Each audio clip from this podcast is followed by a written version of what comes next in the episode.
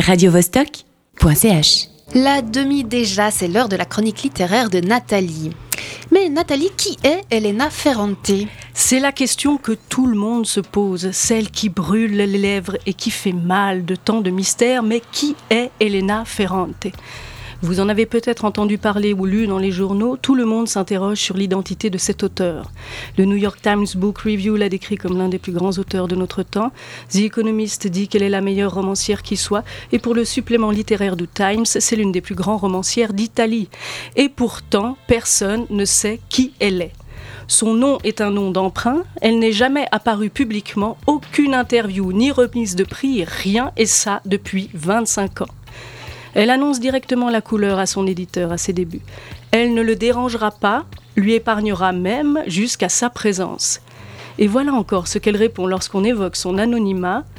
Les livres, une fois écrits, ne nécessitent pas d'auteur. S'ils ont quelque chose à dire, ils trouveront preneur. Et ce livre qui est sur toutes les lèvres, il s'appelle comment? L'amie prodigieuse, c'est le titre du premier volume de cette saga napolitaine haute en couleurs. En Suisse, les deux premiers tomes sont disponibles, édités chez Gallimard, et pour les deux tomes suivants, il faudra encore attendre un petit peu. Il y a de la vie concentrée, de la vie pure dans ces romans. Elena, la studieuse, et Lila, l'indomptable, ce sont les deux personnages principaux que l'on va suivre pendant des années. C'est brut, comme la terre, la pauvreté, le poids des traditions, l'Italie du Sud dans les années 50. Et c'est beau, comme un premier baiser, une robe légère, une cigarette, le soleil et la mer, la révolution des années 70. Ces deux femmes vivent une histoire croisée, parallèle, contraire, sur une toile sociale profonde, complexe et palpitante.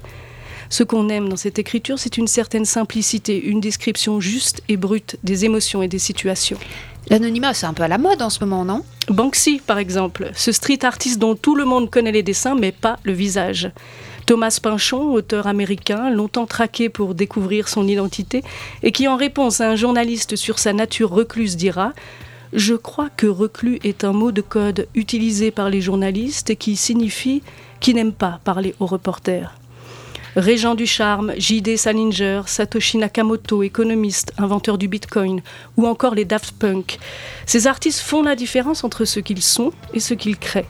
Ils veulent que nous aimions leur création pour ce qu'elle est, pas que nous les aimions eux en tant qu'individus.